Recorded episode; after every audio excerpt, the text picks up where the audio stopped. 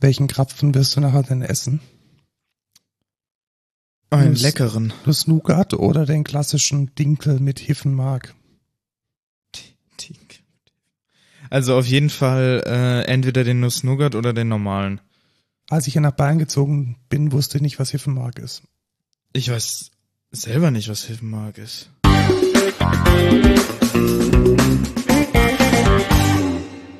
Hallo und willkommen zur 98. Folge Code Culture Podcast. Ich bin der Lukas. Und ich bin der Markus und wir erzählen euch einmal die Woche die neuesten Neuigkeiten aus der Tech-Bubble mit einem Thema der Woche. Wir arbeiten beide bei Excentra, dem besten äh, Softwareentwicklungsdings in Pfaffenhofen an der Ilm. Wir haben selten gesagt, woher wir kommen. Pfaffenhofen an der Ilm, das liegt zwischen. München und Ingolstadt. Super. Und wir nehmen auf am 19. Februar. Sonntag. An einem Sonntag. Und ich würde sagen, wir starten gleich mit dem Feedback und Rückblick. Ich habe mir was gekauft, Lukas. Ja, und ich habe dich auch schon dafür ausgelacht. So eine Kleinigkeit, ne? Ja, es sind ja nur, wie viel? 1500 Euro? Ja, plus halt noch 200, 300 Euro Zubehör. Äh, ich habe ein neues iPad. Wow, was denn für eins? Ein iPad Pro 11 Zoll, 256 äh, Gigabyte mit äh, Mobile, also mit LTE 5G und mit Stift. Ich habe mir kleinen Stift dazu gekauft und so ein Smart Folio Case. Und ja, was soll ich sagen? Ich musste das Hintergrundbild ändern, dass ich einen Unterschied feststelle zu meinem alten.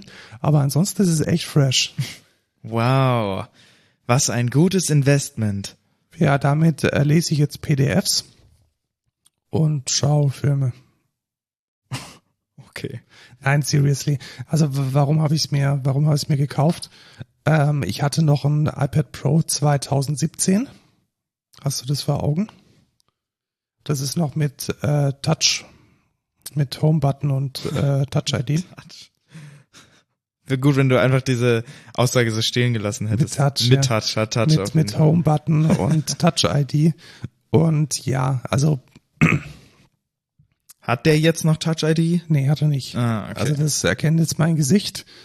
Und ja, also so ein paar Pro-Features, gerade so Lightroom und so, hat schon ein bisschen geruckelt. Es war jetzt nicht zwangsweise notwendig, aber ich habe mir gedacht, hey, USB-C und jetzt schon bist du nicht immer die fünf Person, Jahre alt und bist du nicht die Person, die sich immer, jedes Mal, wenn wir eine Keynote gucken, wo ein iPad vorgestellt wird, fragst du immer, wer holt sich denn so einen iPad? Also das kann ich mir einfach nicht vorstellen, dass sich irgendjemand dieses iPad holt. ja, offensichtlich ich. Ja, genau. Jetzt kaufst du es selber. Finde ich sehr gut. Wobei ich echt sagen muss, dieser Stift, der hier magnetisch dran hält, das ist schon toll. Mega. Ja, ich bin mal gespannt, wie ich es jetzt so nutze, ob ich es mehr nutze als mein, mein altes iPad. Äh, bis jetzt nicht. Mal schauen, was passiert. Ja. Zum Beispiel werde ich mein iPad vielleicht nutzen können in der neuen Vorlesung, denn ich bin auch im kommenden Sommersemester wieder Dozent an der Technischen Hochschule Ingolstadt und ich möchte dieses Mal was ganz was Neues machen. So wie jedes Mal. So wie jedes Mal. Ja, also wir hatten die letzten drei Male inzwischen schon ähm, prozessgesteuerte Anwendungen geschrieben mit einer Process Engine namens Flowable. Und jetzt willst du wieder prozessgesteuerte Anwendungen schreiben? Ja, aber dieses Mal ganz, ganz, ganz mutig mit dem vor zwei Folgen schon vorgestellten Cogito. Uh. Ich glaube nämlich, dass es inzwischen reif genug ist. Du kennst es seit? Ich kenne es seit, hm, also ich kenne es seit einem Jahr, aber wirklich Ja, ernsthaft okay. verwendet eigentlich erst seit zwei Monaten oder so. Ja, ist auf jeden Fall mutig. Aber du bist ja der. Hype-Boy. Genau, ich bin der Hype-Boy, ich bin mutig. Vor allem, weil das halt echt komplett Open Source ist und man dann da auch lizenztechnisch keine Gedanken haben muss. Und ich werde es dann, und es ist dann halt Quarkus only. Das heißt, wir haben dann nicht mehr die Trennung zwischen Spring Boot und Quarkus Services, die dann die Daten halten, sondern wir können alles mit Quarkus Services machen, was ich auch nicht schlecht finde. Ja, also Und äh, ich habe gelernt, Lukas, ich werde in der Vorlesung nicht mehr Kubernetes verwenden. Oh. Ja, Aus welchem Grund denn das, die, Lern die Lernkurve ist einfach zu groß. Richtig. Also bis da mal irgendwas läuft, das braucht alles viel zu lange. Man muss so viel verstehen, so viel Konzepte kennenlernen und deswegen äh, Docker Compose allerdings mit, ich denke, dass ich es mit, wie heißt dieses Ding, Portainer mache. Ja, okay. Also Portainer, ein Server, vielleicht zwei. Ähm, inzwischen ist es ja auch so, dass man die Enterprise-Version kostenlos nutzen kann mit bis zu drei Nodes. Ich denke, mehr werden es nicht werden. Und ja, bin mal gespannt. Ja, ich auch. Und der Vorteil ist dann halt auch, dass die Docker Composes dann auch lokal fast identisch Genau. sind. Ja. Würdest du da empfehlen, dass ich die Docker Composes per Git manage oder alles in der UI zusammenklicken und editieren? Git. Git. Ja. Und dann muss man committen, um zu, um irgendwie eine. Ja, du kannst ja die Docker Compose so lokal ja auch verändern, wie du möchtest. Aber ähm, um einen reproducible Setup einfach zu haben, würde ich es im Git auf jeden Fall haben. Ja, das klingt nach einem Plan. Auch ein Plan war es, von dir den Super Bowl anzuschauen. Hast du das denn gemacht? Dieser Plan ist aufgegangen. Oh, tatsächlich. Du Ich- hattest sogar Urlaub, ich glaube habe ich. mir Urlaub genommen sogar für den Super Bowl. Für den Super Bowl. Ja. Und weil das Ding fängt halt an um 0.30 Uhr und ging dann bis 4 Uhr oder so. Ähm, und ja, also ich muss sagen, echt cool.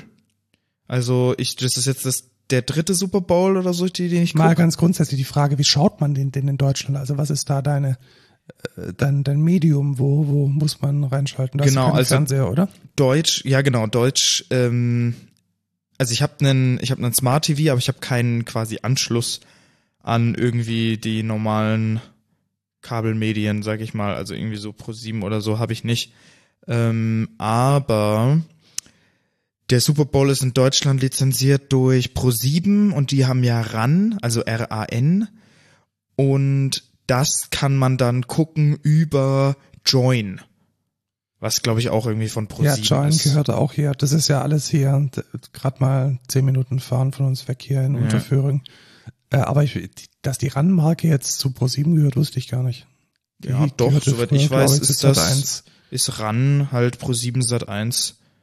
Äh, Muss man für. Join, Join bezahlen oder ist Join werbefinanziert? das ist werbefinanziert. Das einzige, was ich machen musste, war mir einen Account bei Join zu erstellen. Okay, und dann lief das Ding seriell. Das heißt, du konntest jetzt nicht irgendwie Kameraperspektiven ändern oder so. Ja, das genau. war dann ne. ein Stream und das das, ist ein war Livestream. wahrscheinlich mit tausend Werbespots zwischendrin. Ja, äh, das ist auch ganz lustig, das wollte ich auch ansprechen. Du kannst den, also der Super Bowl funktioniert so, dass du innerhalb von zehn Minuten immer so Werbeunterbrechungen hast, aber auch nur so ganz kleine. Also das sind vielleicht drei, vier Spots oder fünf Spots so und das ist immer zwischen, also während das Spiel quasi gerade passiert, aber zu, sag ich mal, Downtimes. Also du hast dann äh, irgendwie bespricht sich das Team, es gibt einen, Au einen Wechsel oder so. Und wird dann, da, Timeout. wird dann da der ganze Bildschirm für Werbung verwendet oder ist es dann so Bild im Bild mit? Nee, das ist komplett, das, das Programm wird komplett weggemacht und du hast nur Werbung.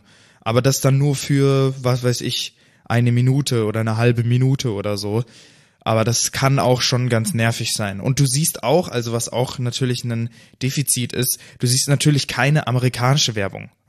Das ist jetzt Ja, das, nicht. das hätte mich jetzt auch nochmal interessiert, weil Hören sagen, da packen die Firmen halt ihre besten Werbespots aus und das ist dann bestimmt ganz spannend, das mal zu sehen, genau, aber genau das hat man nicht. Sondern dann die, die übliche deutsche Werbung. Genau, also das ist auch spezielle Werbung, auch auf Super Bowl zugeschnitten.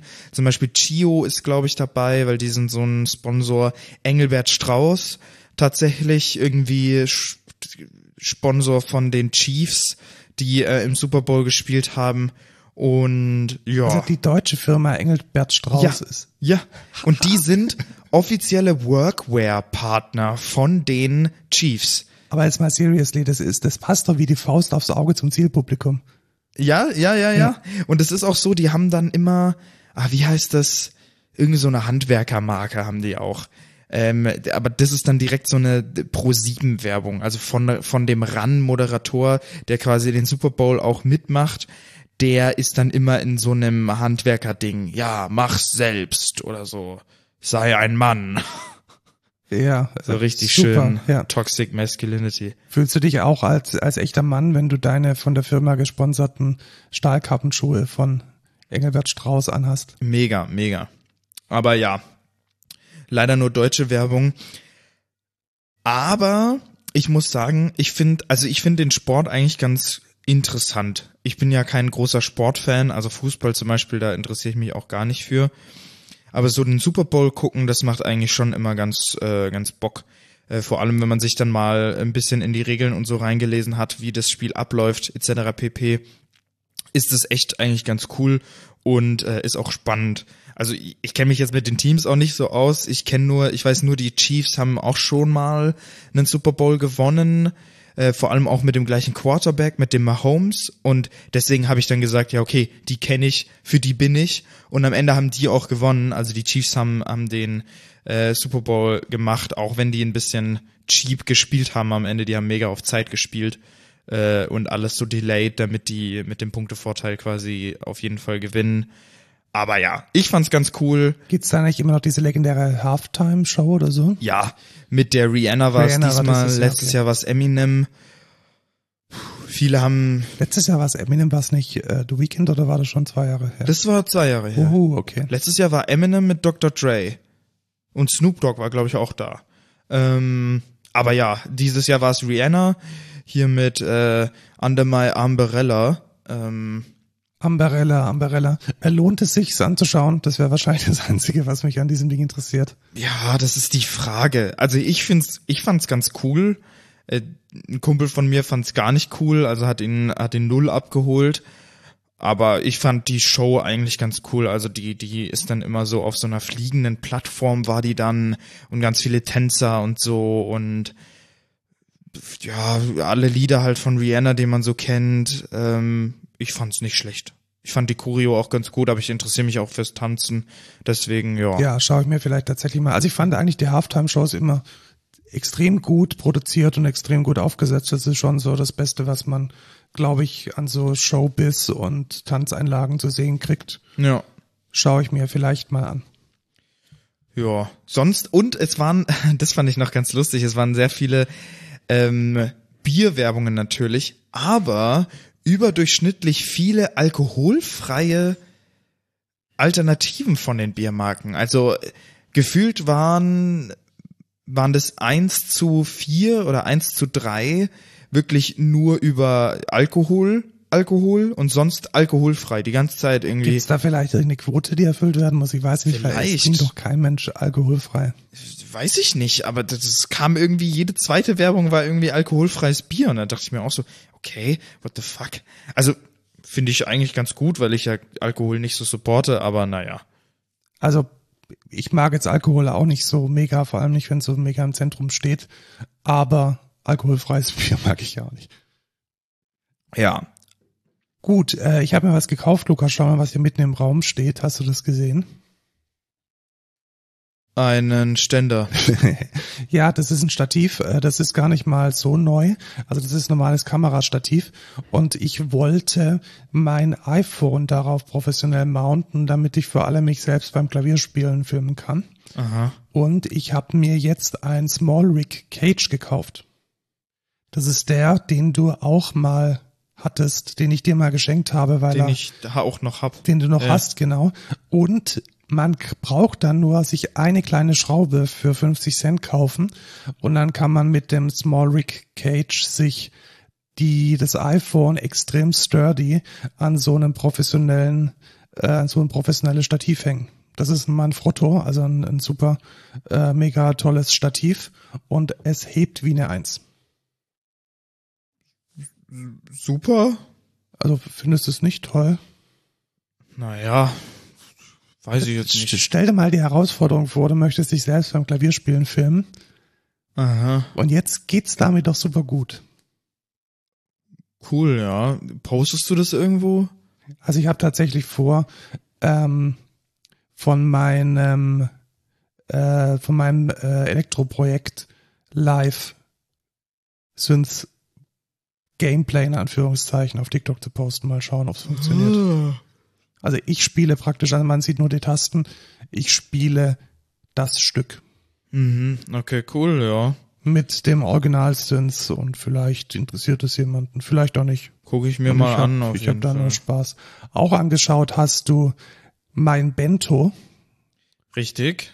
und ich muss echt sagen, ich hätte sowas fast mal selbst implementiert. Was ist Bento.me? Ist ein neues Produkt, ist gerade in der Closed Beta. Da kann man sich Webvisitenkarte, kann man so nennen. Ja. Da kann man sich eine Webvisitenkarte machen und es macht genau das, wo ich, was ich eigentlich ganz, ganz, ganz wichtig finde für so eine Webvisitenkarte. Foto, Name, kurzer Text und dann einfach ein Link zu allen Projekten und Socials, die man je gemacht hat. Ja. Und das ist eine ultra gute User Experience. Es sieht wahnsinnig minimalistisch aus. Und wenn ihr jetzt auf bentome.herhofer geht, dann findet ihr einfach meine Socials, LinkedIn, Mastodon, Instagram, Twitter, äh, Excentra, wo wir beide arbeiten, unseren Podcast, meine Bands, mein Festival und mein äh, Elektroprojekt. Und das ist einfach an einer Seite alles gesammelt. Perfekt. Nice. Also ich finde auch, sieht echt ganz schick aus. Ähm, ich finde es bloß immer schade, dass man das nicht auf seine eigene Domain einfach packen kann.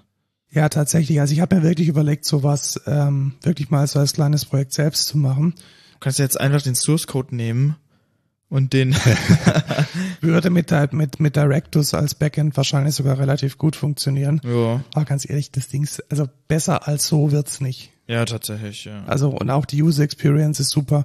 Man kann ähm, es richtig, richtig gut editieren, alles inline, Bilder austauschen, äh, macht echt Spaß und ist wahnsinnig niederschwellig im Umgang. Und ich will es, glaube ich, nicht, nicht anders machen. Ich leite jetzt auf dieses Ding um und dann ist gut. Ja. Und ja, also die Leute klicken auch drauf, man sieht ein bisschen Auswertungen. Also das ist jetzt nicht so, ich habe es jetzt eigentlich nur in meiner Insta-Bio und in meinem Mastodon und da kommen schon irgendwie so zweistellige Klicks pro Tag durch. Nice. Gut, das war's mit unserem Feedback und Rückblick, mehr haben wir eigentlich nicht. Dann würde Ja. ich sagen, stiefeln wir weiter mit den News. News. Und wie kann es denn anders sein, als dass wir auch diese Woche mit AI starten müssen? Vielleicht mal vorweg, die ganze News-Bubble ist irgendwie in den letzten 14 Tagen explodiert wegen ChatGPT, Bing, Google, alles was da passiert ist. Strategy von Ben Thompson hat relativ länglich, ich glaube in vier, in vier Artikeln, John Gruber, Daring Fireball, auch in dem Podcast, es ist wahnsinnig viel rundgegangen und ja, wir können jetzt eigentlich nichts anderes tun, als ihm ein bisschen hinterher zu treten. Und das erste, das wir erwähnen sollten, ist, dass Google einen ChatGPT Rivalen an den Start bringen möchte namens Bard. Also nicht Bart wie der ähm, kleine Bub von den Simpsons, sondern Bard wie der Barde. Genau. Und ja, die Demo ging ein bisschen in die Hose tatsächlich, hast du es mitbekommen? Ja, da war irgendwas, hat er dir das falsche Ergebnis gezeigt oder so und dann. Ja, tatsächlich. Also es gab einen kleinen semantischen Fehler. Also man, die haben ihn irgendwie, sagt mir ein paar, Fact, paar Facts über, ähm, über, wie heißt dieses neue Teleskop, das ähm, jetzt ganz tolle Bilder macht. Und da war eine Sache semantisch ganz schwierig. Also da kam sowas raus, das erste Bild war von einem Planeten. Aber das stimmt nicht. Das war nicht das erste Bild von dem Planeten, sondern eben das erste Bild, das dieses Teleskop geschossen hat, war von einem Planeten. Also es war Ah, praktisch so ein Grammatikfehler. so ein quasi. Grammatik, Semantik, ontologischer Fehler. Ja, geht so. Und da hat sich jetzt halt die ganze Presse drauf gestürzt. Also ich möchte es jetzt nicht so, so mega unterstreichen. Allerdings, was man sagen muss, ist einfach, dass Google das verpennt hat. Also ich Ja. glaube, vor allem mit der nächsten News, die jetzt kommt, nämlich dass ChatGPT als Teil von Bing.com, also von der Suchmaschine von Microsoft eingesetzt werden soll, ist, glaube ich, jetzt ein ganz, ganz, ganz, ganz großes Bedrohungsfeld für Google als Suchmaschine. Oder wie siehst du das? Das kann schon gut sein. Ich lehne mich da mal zurück und guck mir das einfach alles an. Ich kann da, glaube ich, also ich glaube, man kann da jetzt einfach noch keine Aussage drüber tätigen. Ja, wobei ich tatsächlich sagen muss, also wir machen es ja heute auch zum Thema der Woche. Ich bin inzwischen wirklich davon überzeugt, dass ChatGPT und ähnlich gute Netzwerke eine ähnliche Revolution lostreten werden wie das Smartphone, wie das iPhone. Das glaube ich tatsächlich mittlerweile auch. Also ich glaube auch, dass das, ja, uns auf jeden Fall sehr viel begleiten wird in den nächsten äh, zehn Jahren und sich dann noch sehr, sehr viel entwickeln wird. Und vor allem, wenn dann Bing jetzt anfängt, sich nicht als Suchmaschine in dem Sinne, dass sie dir Informationen, die schon im Internet vorgekaut vorliegen, präsentieren oder auffindbar machen, sondern eben deine Fragen beantworten mit einer Konversation, dann glaube ich schon, dass das eine ganz große Bedrohung für Google ist. Ja. Weil äh, ja, es gibt viele, viele Suchbegriffe, sowas wie ähm, sowas wie Albert Einstein, da möchte man die Wikipedia-Seite kriegen. Aber wenn du tatsächlich zum Beispiel nach einem Fehler oder nach einem Problem, wie mache ich IP-Tables für irgendwas, da sind diese Convers Conversational AIs tausendmal besser, als irgendwie irgendwelchen Quatsch von Stack Overflow sich zusammenzusuchen.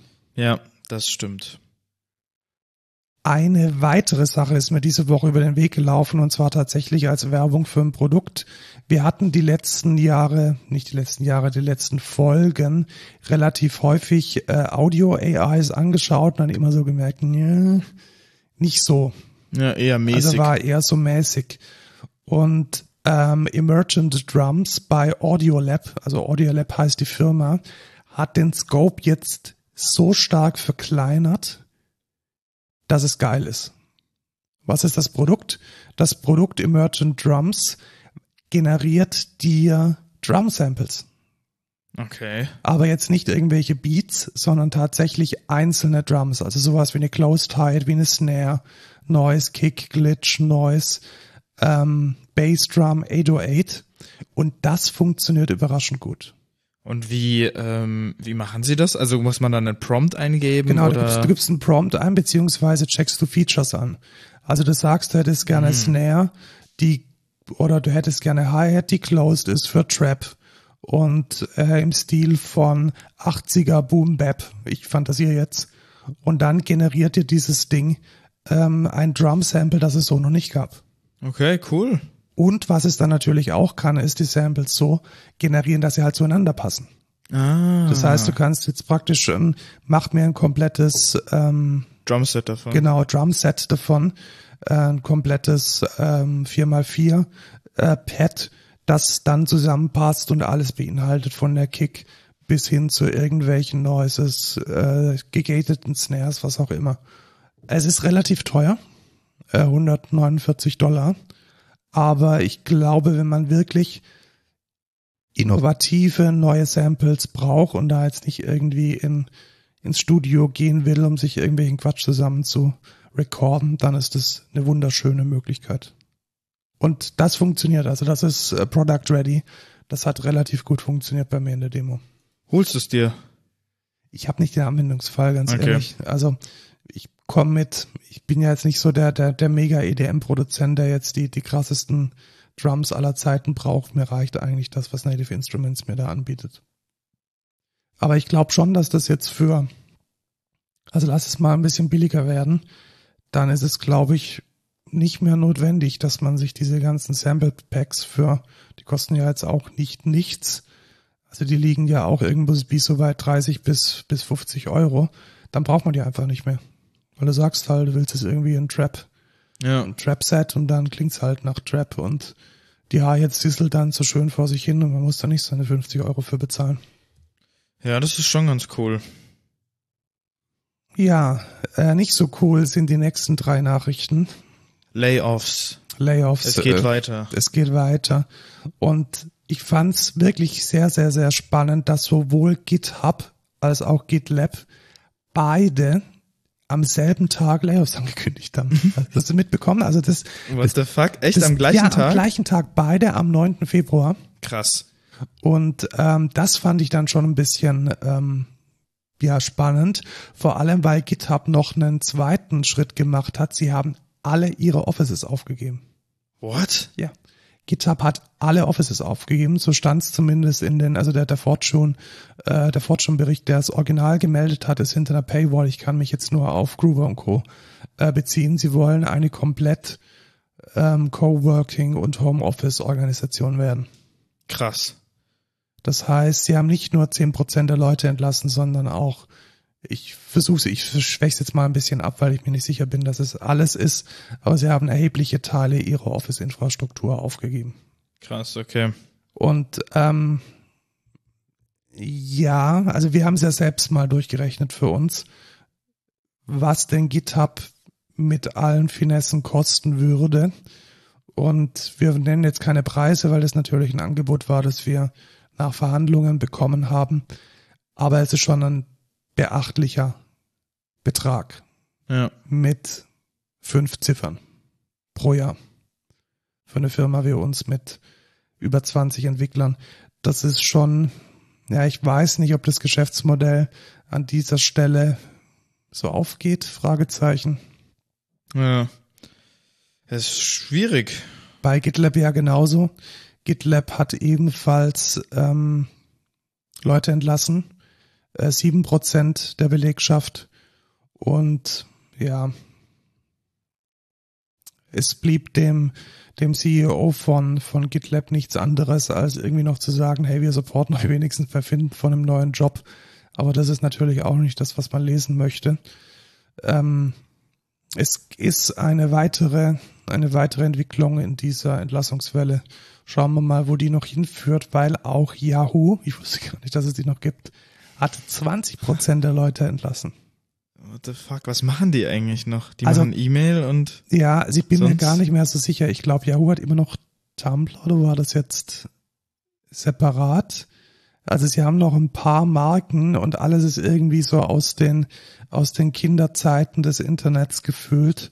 Und also wenn ich es bei jemandem verstehen kann, dann tatsächlich von Yahoo, muss ich sagen. ja, tatsächlich. weil äh, da kam einfach keine große Innovation, keine große Innovation mehr raus aus den letzten Jahren.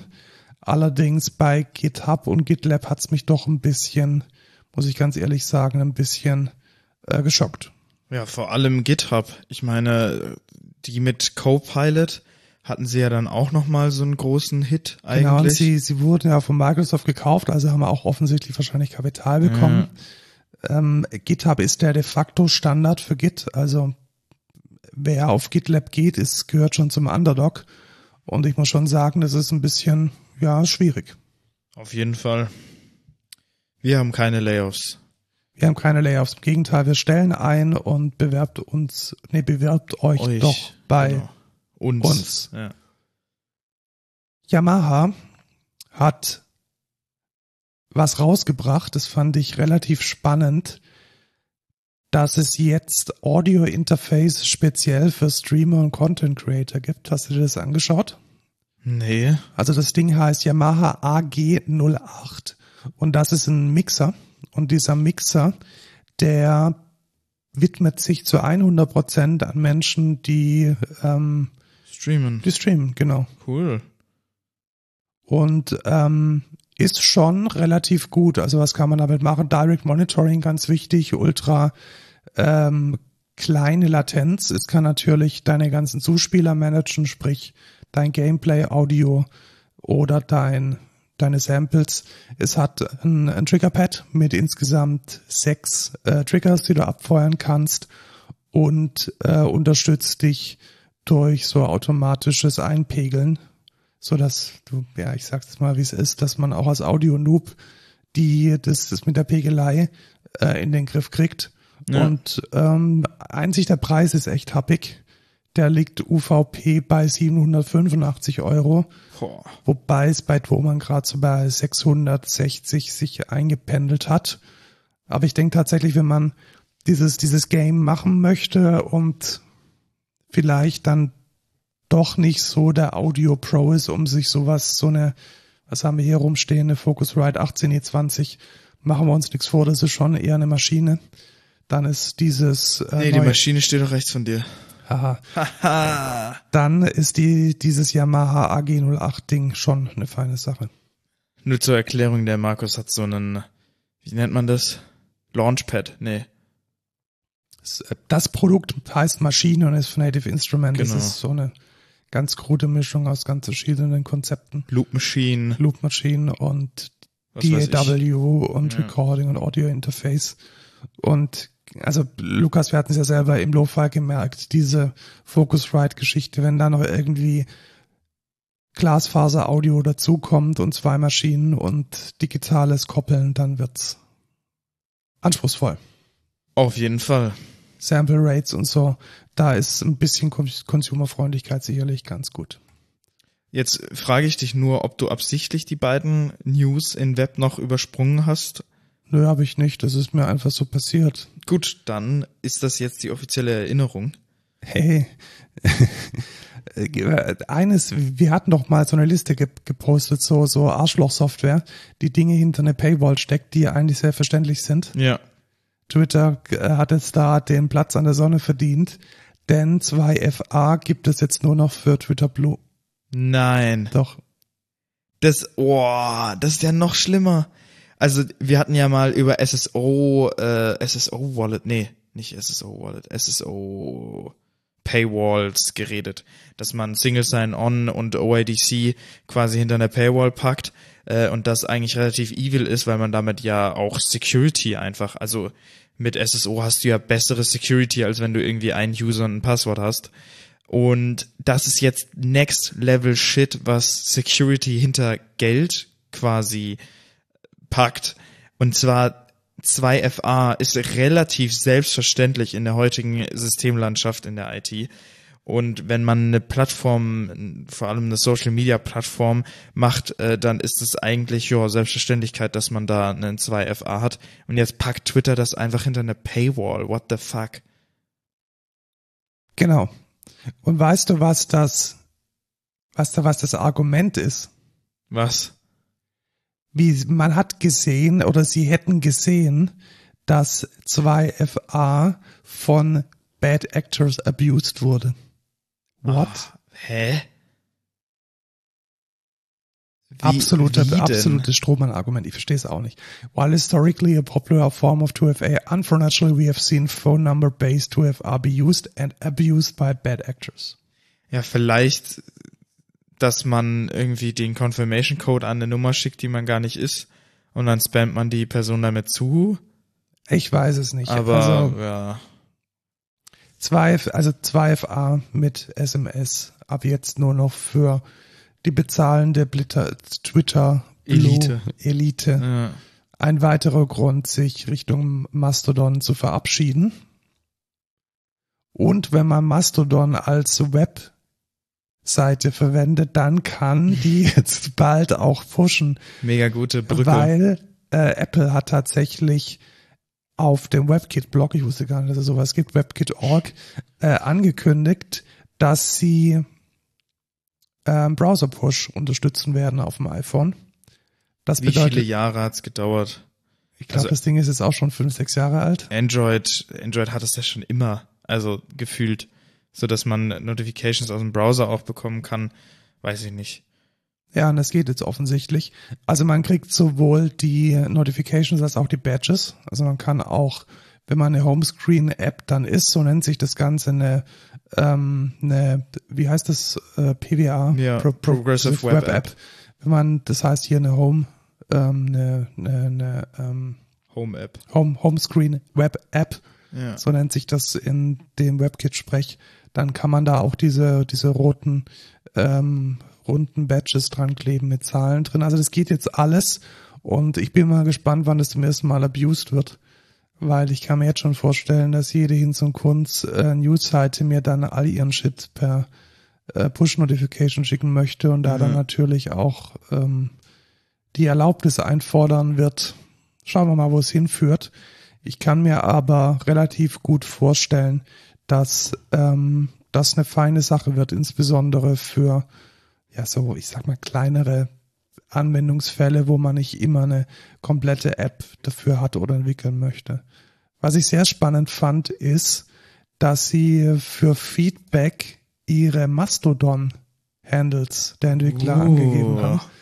Also die haben tatsächlich schon ähm, den Sprung gemacht. Mastodon embraced. Also, we love hearing from you. You can find us on Mastodon at und dann kommen die drei Handles von Cool. den Hauptentwicklern. Finde ich eine feine Sache. Also irgendwie wird da inzwischen ein Schuh draus. Ja. Dann kommen wir jetzt aber zur Netzpolitik. Da wollte ich noch eine spannende Geschichte erzählen, weil das Bundesverfassungsgericht entschieden hat, dass die, der Einsatz von Gotham verfassungswidrig ist. Uh, was ist Gotham? Gotham ist eine Software, eine AI-Software vom Palantir. Palantir ist ein US-amerikanisches Rüstungsunternehmen. Die wir auch schon mal, glaube ich, erwähnt hatten. Nee, tatsächlich nicht. Ach nee, das ist Also, dann Pegasus. Das nee. war, doch, das war, glaube ich, Pegasus. Pegasus? Palantir, genau. Pegasus ist, glaube ich, israelisch und Palantir ist, wenn mich nicht alles täuscht, äh, komplett US-amerikanisch. Und die hatten ihre Software Gotham an den Bundesstaat Hessen verkauft. Und weil Gotham einfach zu böse klingt, hat man das Ding dann umgetauft in Hessen Data. Oh mein Gott. Und was das, ähm, was Gotham kann, ist ähm, ein KI-Netzwerk trainieren für Daten, die der Polizei zur Verfügung stehen. Also insbesondere werden dann auch Daten korreliert. Zum Beispiel ja, Verkehrsvergehen, zu schnell gefahren, irgendwelche roten Ampel überfahren. Ich rede da nicht aus Erfahrung. mit, was weiß ich, irgendwelchen anderen Rasterfahndungen. Ich fantasiere jetzt. Und das kann dann von diesem Gotham-Tool mit ähm, KI-Methoden assoziiert werden. Und genau diese Form der Datenverknüpfung hat jetzt die, das Bundesverfassungsgericht äh, verboten auf eine äh, Klage der GFF hin, Gesellschaft für Freiheitsrechte. Und das finde ich eigentlich relativ gut, weil man dafür, also gar nicht mal so sehr, weil ähm, die Idee eine schlechte ist, das muss man dann sehen, sondern weil es einfach kein Gesetz dafür gab. Es gab keine Erlaubnis dafür. Und genau das hat es ähm, äh, BVG jetzt festgestellt. Und damit gehört Gotham jetzt wohl nicht mehr zum Arsenal der hessischen Polizei. Ja. Dann Hessendata. sind wir durch mit den News und kommen zum Thema der Woche. Genau, ich wollte mal erzählen, wie man den ChatGPT in seiner eigenen Anwendung nutzen kann. Wie geht das denn? Also, wo fangen wir an? Ganz grundsätzlich muss man verstehen, dass ChatGPT ein Produkt ist von einer kommerziell agierenden Firma namens OpenAI. Das heißt, das, was wir unter chatopenai.com kennen, ist eine Implementierung oder ein Produkt und hinter dem steht eine Firma namens OpenAI und diese Firma bietet die Plattform auch als API an. Mhm. Und zwar ausschließlich als REST API. Das heißt, wir können gewisse Anfragen an OpenAI per REST schicken und bekommen dann dafür eine Antwort. Okay. Wie funktioniert das, stellt man jetzt die Frage. Genau, also ist das dann so wie die normale, der normale Chat oder ist das spezieller? Eben nicht, eben nicht. Okay. Also, ähm, grundsätzlich ist es so, dass man diese APIs gibt einen wichtigen Endpunkt und an diesen Endpunkt schickt man ein JSON und dieses JSON hat als wichtigste Payload den Prompt. Mhm. Das ist das, was man eingibt quasi. Genau. Und jetzt ist es nicht so, dass man sich, also wenn man jetzt ChatGPT gewohnt ist, dann würde ich jetzt ja erwarten, dass dieser, dass es so eine Art Konversation gibt. Das ist aber nicht so. Das heißt, wenn ich mit der ChatGPT oder ich sage jetzt den, den Namen dahinter, wenn ich mit der Text API oder mit dem Textmodell reden möchte, dann ist der Prompt in den aller, allermeisten Fällen eine Completion-Aufgabe. Mhm. Das heißt, der Standardanwendungsfall der API ist die Vervollständigung gegeben einem Kontext. Okay. Wollen wir da mal ein Beispiel für machen? Ja, sehr gerne. Machen wir ein Beispiel. Also nochmal, der Standardanwendungsfall ist der, dass ich meine Aufgabe, mein Problem auf eine Completion-Aufgabe reduzieren muss. Das ist das einzige Stabile, das es gerade gibt. Mhm.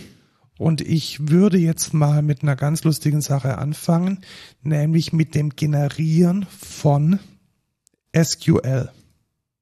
Ah, okay. Also stell dir vor, du hast ähm, eine Datenbank und in dieser Datenbank gibt es Filme Mhm. und Regisseure. Und jetzt möchtest du, dass ChatGPT für dich die Frage beantwortet, gib mir bitte den neuesten Film von Steven Spielberg. Ja.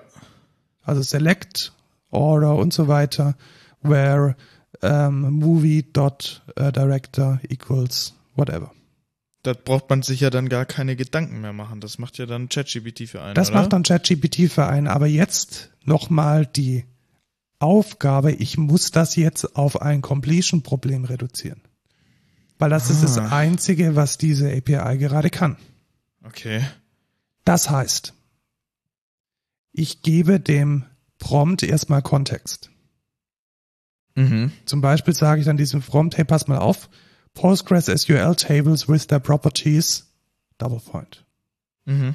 Und dann gebe ich aus meinem Schema, aus meinem Datenbankschema die einzelnen Tabellen mit den Attributen und im besten Fall habe ich dann zum Beispiel beim Movie eine Director-ID, sodass die AI das Ganze dann mit ihrer Intelligenz korrelieren kann.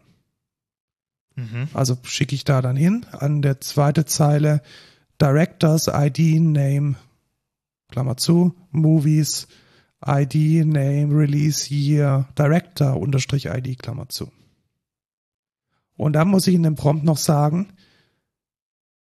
a query to list und dann kommt meine tatsächliche Question. Mhm. Das heißt, ich sage dann a query to get the latest movie by Steven Spielberg or by the director Steven Spielberg. So, und jetzt kommt der ganz, ganz wichtige Punkt.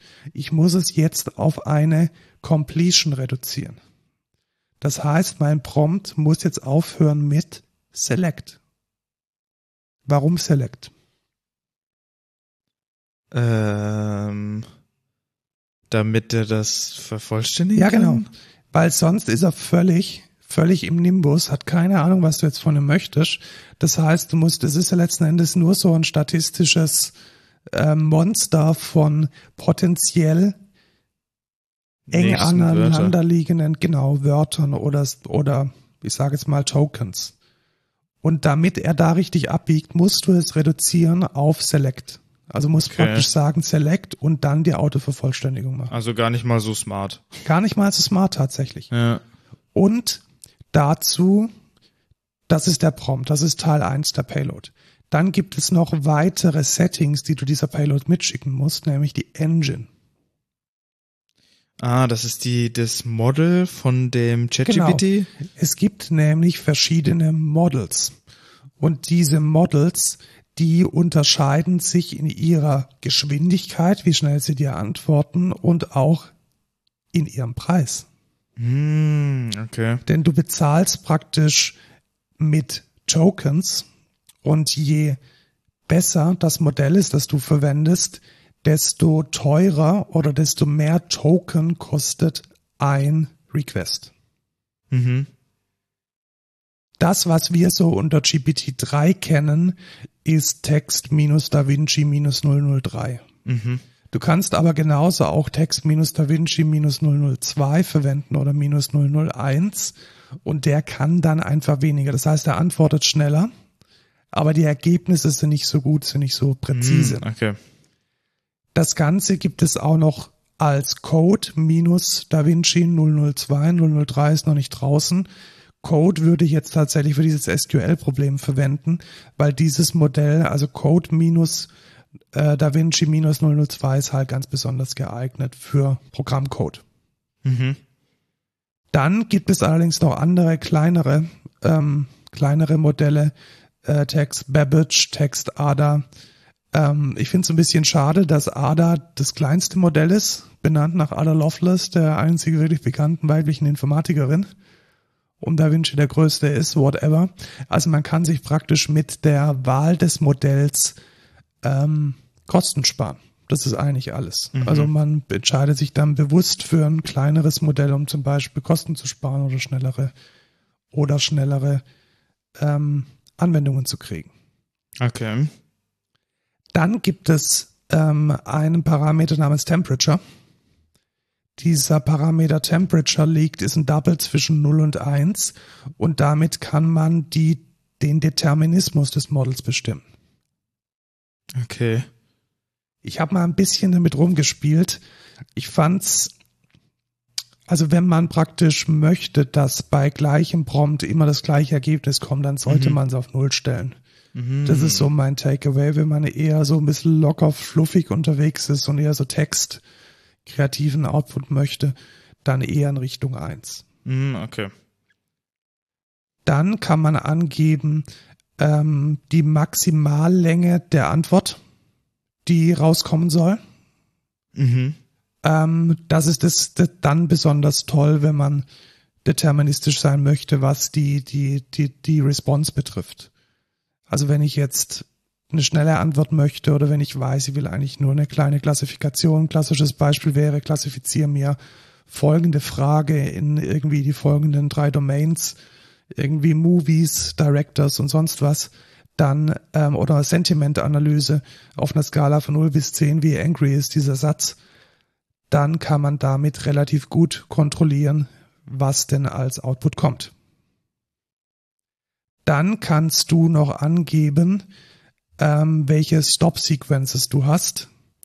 Ähm, das ist tatsächlich cool, wenn du zum Beispiel eine Raute oder einen Strichpunkt einfach als ähm, nicht als semantisches Element hast, sondern um irgendwas voneinander zu trennen.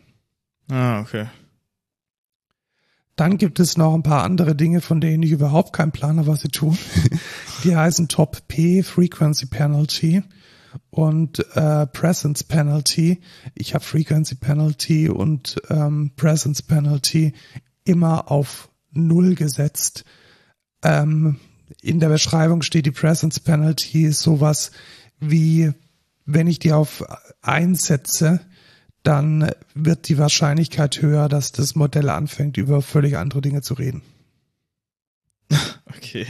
Also sozusagen so, dann wird es geblubber. So wie du im Podcast. Ja, genau, so wie ich im Podcast. Ja. Also dann wird es Derailing ähm, immer größer. Und Frequency Penalty ist wohl, wenn die, ähm, damit kann ich ähm, verringern, dass das Modell sich selbst wiederholt. Mhm, okay. Also das wird dann damit ähm, bestraft, wenn gewisse Dinge sich wiederholen.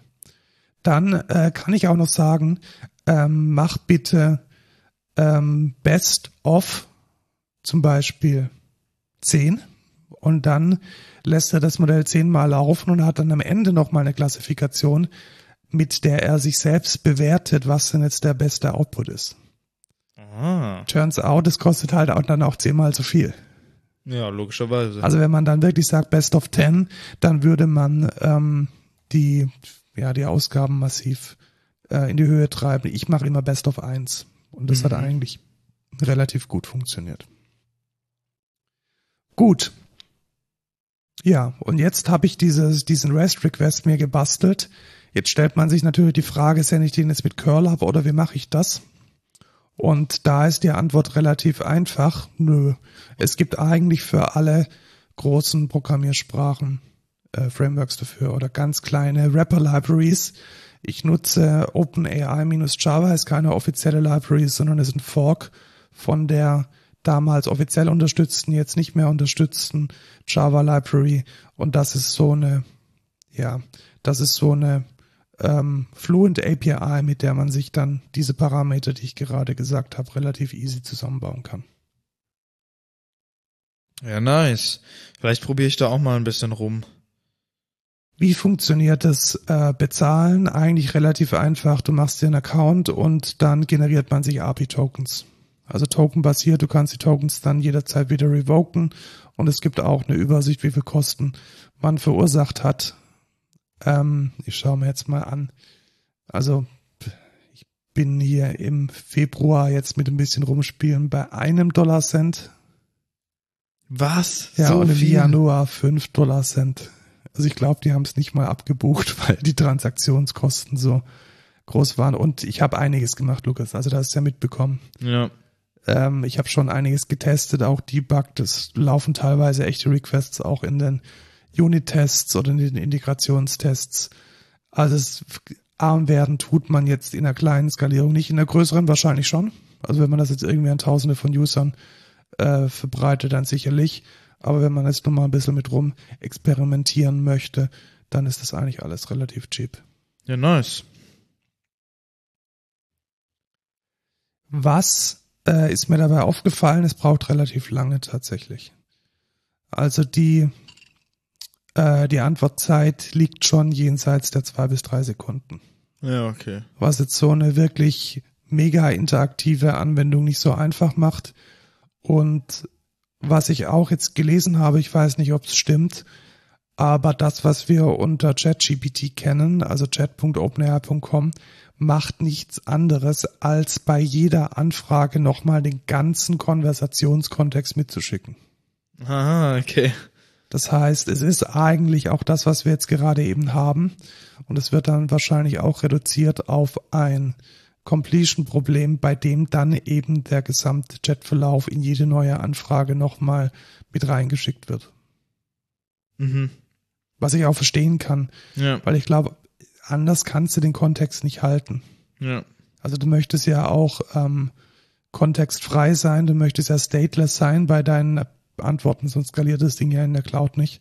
Und da ist es wahrscheinlich cheaper, nochmal die ganze Konversation mitzuschicken, als dann tatsächlich sich irgendwo im System Eine einen State, einen zu State halten, ja. zu halten oder irgendwie einen großen Cache aufzubauen, um sich diesen State dann in irgendeiner Weise vorrätig zu halten. Ja. Ja, cool. Äh, experimentiert mal damit ein bisschen rum. Es macht, ehrlich gesagt, relativ viel Spaß. Also ich habe mir immer so schöne Rapper gebaut, die dann erstmal die Prompts generieren und dann die Antwort verarbeiten, womit man natürlich klarkommen muss, alles ist ein String. Also von Ja. dem Ding kommt natürlich, der Prompt ist ein String, alles ist ein String.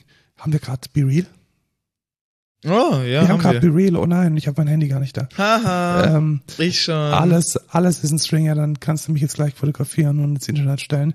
Alles ist ein String und das macht's dann tatsächlich auch ein bisschen, ja, ein bisschen schwierig im Umgang. Also da muss man relativ viel ähm, parsen und auch viel Fehlererkennung außenrum machen, weil nicht immer funktioniert das Ding so, wie man sich's denn gerne vorgestellt hätte.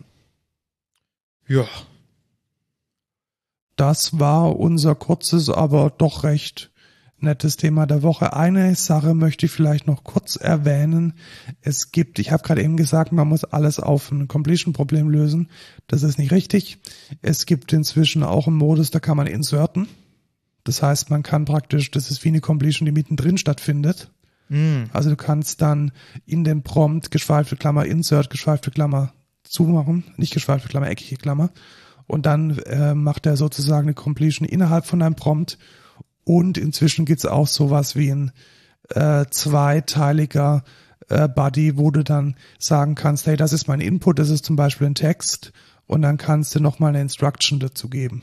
Ah, kannst du sagen, okay. fix the grammar or translate to Swahili oder ähm, rephrase in a more professional äh, wording, ähm, dann ist diese Trennung auch nochmal da. Wobei ich da tatsächlich auch glaube, und Taube wird wahrscheinlich nichts anderes machen, als wieder nur einen Prompt entsprechend generieren. Ja, rein theoretisch, was, was ja die AI nur macht, ist immer das nächste Wort erraten. Oder nächste Ja, Wörter genau, das erraten. nächste Wort erraten Ja. nach einer gewissen statistischen Wahrscheinlichkeit.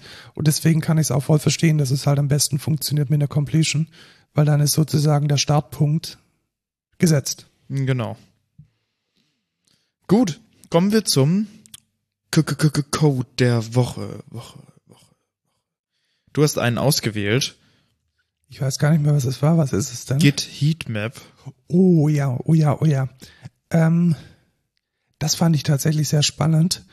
Äh, mich wundert, dass es in zum Beispiel ähm, einer statischen Code-Analyse wie SonarCube nicht drin ist.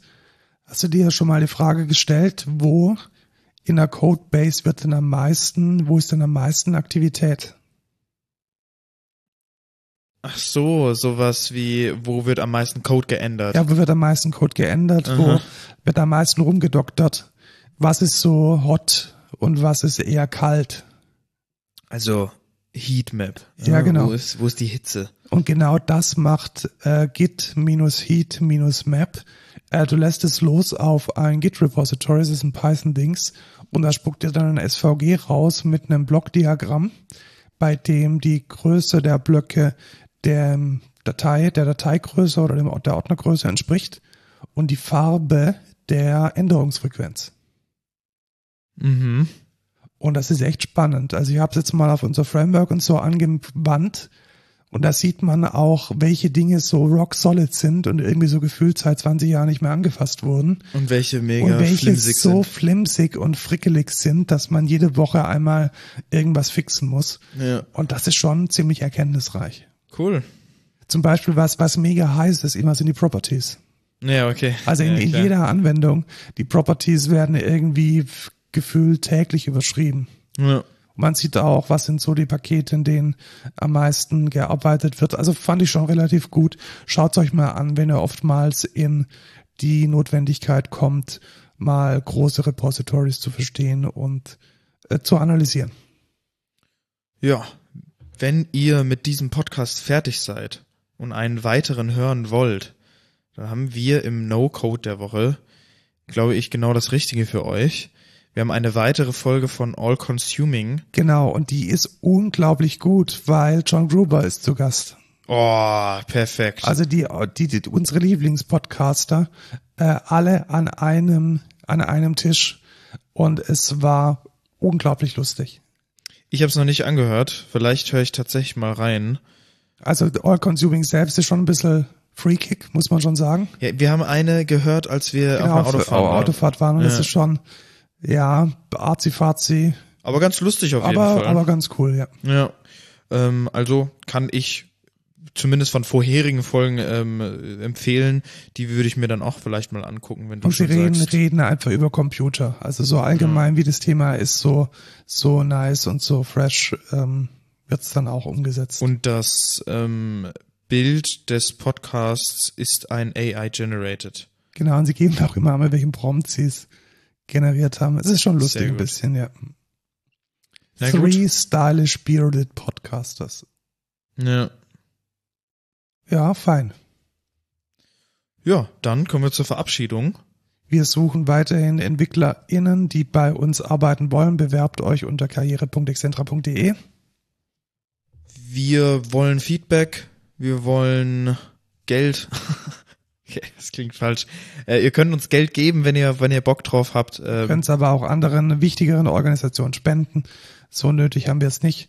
Ähm, schaut rein bei ähm, Code Culture Pod auf Twitter, vielleicht auch bald bei Mastodon. hoffentlich. excentra.de slash podcast. Eine E-Mail geht an codeculture.excentra.de. Tschüss, Lukas.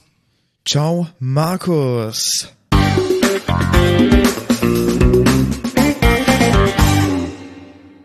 Aber jetzt isst du den Krapfen. Jetzt esse ich den Krapfen. Aber nicht den mit dem Hi Hiffen. Ich nicht den mit dem Hilfenmark. Nee, Den weil ich weiß Nutella immer noch, Nougat. ich weiß immer noch nicht, was das ist. Cliffhanger aufgelöst. Hagebutte. Hagebutte, ja, das kenne ich.